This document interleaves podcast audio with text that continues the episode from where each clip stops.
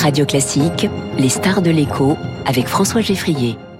Et avec Swiss Life Asset Managers, investissez dans une croissance responsable et des décisions durables. Les stars de l'écho avec ce matin, Enrique Martinez, bonjour. Bonjour. Bienvenue sur Radio Classique, vous êtes le PDG du groupe Fnac Darty. Comment se porte la consommation chez vous qui baisse hein, en global en France ces derniers trimestres? Bon, on, a, on a assisté en début d'année euh, légèrement différente à ce qu'on avait l'habitude, mais quand même on a fait un premier semestre d'une bonne résistance encore dans le marché.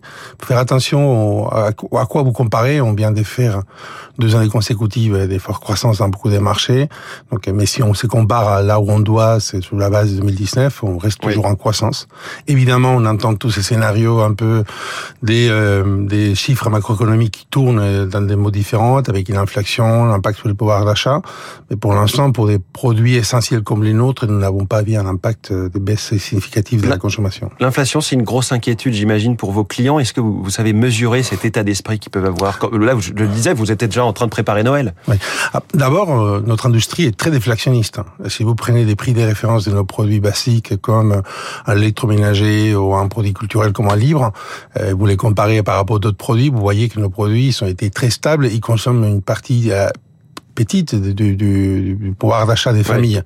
Donc évidemment, on fait on fait attention, mais c'est un prix moyen d'un livre, c'est 10 euros avec un 10 euros il y a 5 ans, vous achetiez trois billets de cinéma. Aujourd'hui, vous avez acheté à peine une. Donc, euh, c'est pas le produit qui ont consommé plus de, de ces pouvoirs d'achat.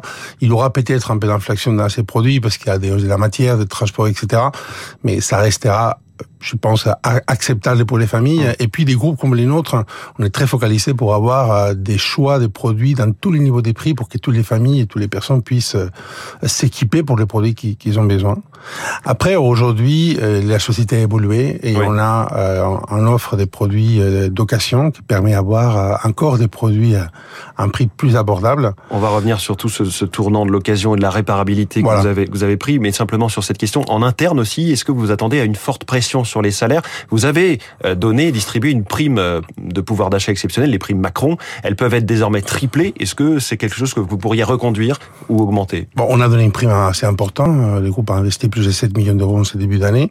Ça a été distribué pour 80% des collaborateurs. Et puis on a fait tous nos accords ENAO, révision des grilles, SMI, etc. Donc, est-ce que vous sentez qu'il y a une espèce de tension qui monte? Bah, il y a une attente évidemment, tout le monde euh, essaie de comprendre quel va être les impacts. Après, je pense que tout le monde est conscient aussi que tous les entreprises, tous les secteurs, ils sont pas la capacité de faire des choses des, des coûts à l'infini, ça mettre en difficulté la pérennité de la société. Donc c'est équilibre qu'il faut qu'on trouve.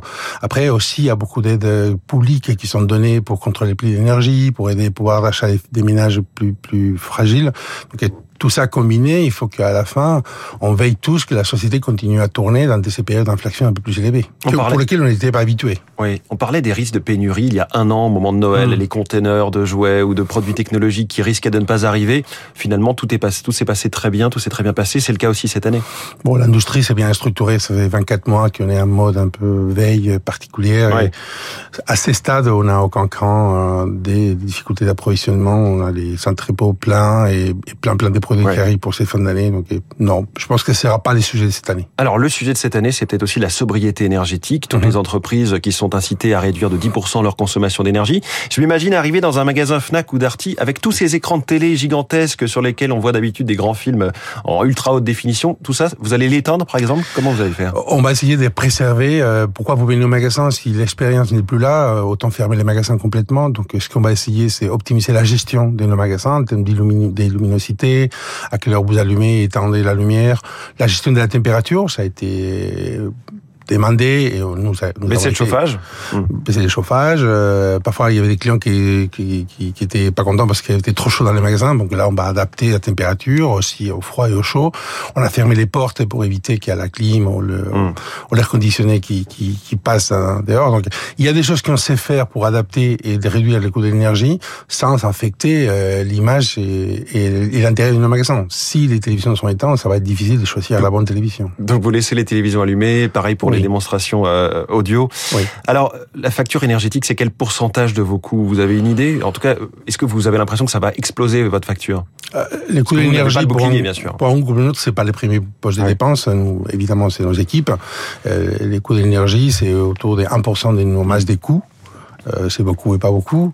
Et évidemment, euh, on est très attentif et très alerte dès que ces coûts n'explosent pas, ils, ils nous coûtent pas trop cher parce que évidemment, ce sont des coûts qu'on pourra pas passer aux nos consommateurs. Donc, euh, et on est très, très, tous très attentifs et on attend des messieurs de gouvernement et à niveau de la Commission européenne pour contrôler ces prix de l'énergie. On va suivre ça aujourd'hui et on, on, en tiendra compte rendu demain sur Radio Classique. Un remède aux pénuries, Enrique Martinez, PDG de Fnac Darty, c'est peut-être aussi de garder ces appareils plus longtemps, de les réparer. Dans ce domaine, vous affichez de grosses ambitions. Déjà, vous vous dites premier réparateur de France.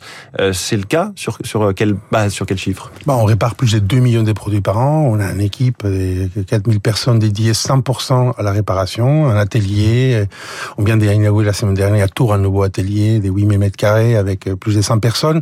On est vraiment euh, convaincu que l'industrie de la réparation doit être au service des consommateurs. Oui pour la planète, mais aussi pour le pouvoir d'achat, parce que finalement, pour quelqu'un, c'est beaucoup plus simple et moins cher réparer un produit qu'acheter un nouveau.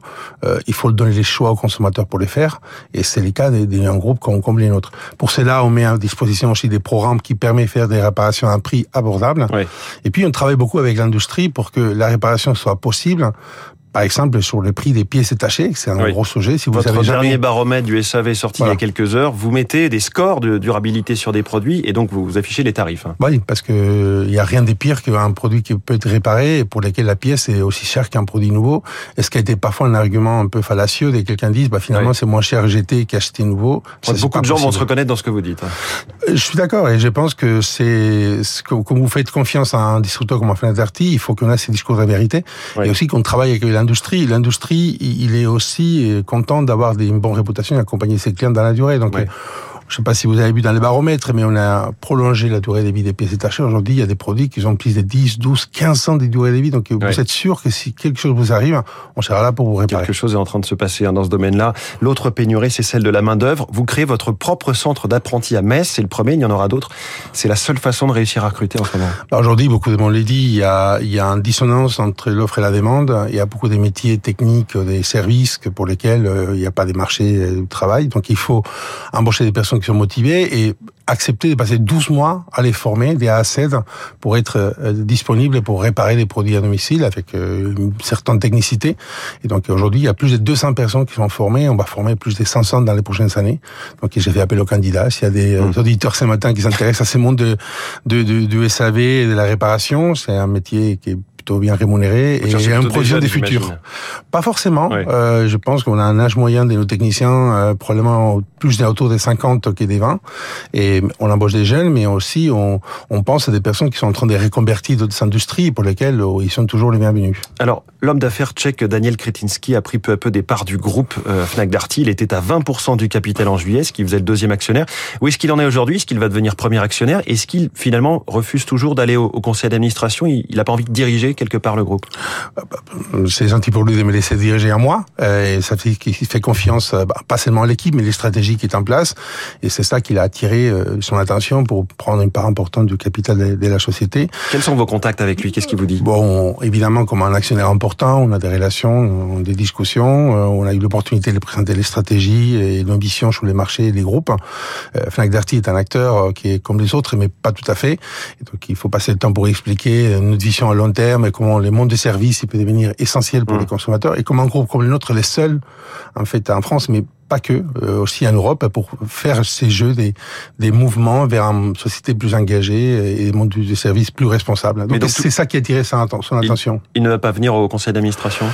Non, il a décidé que pour l'instant, il a confiance à la gouvernance du groupe. Euh, on a une gouvernance de très haut niveau avec une conseil d'administration très indépendant et bienveillante et une équipe management qui est sur place et qui porte les stratégies. Je pense que tant que les choses se passent bien, il n'y a pas, il n'y a pas volonté d'interférer plus que ça. Et on est content d'avoir un actionnaire qui s'intéresse à un gros comme autre, et c'est pas tout à fait le cas dans le monde du, de la distribution. Il y a plus d'investisseurs qui ont peur que celles qui s'intéressent. Voilà, et ce management, il est en face de moi ce matin. Enrique Martinez, merci beaucoup, PDG du groupe Fnac Darty, en direct sur Classique, notre star de l'écho ce matin.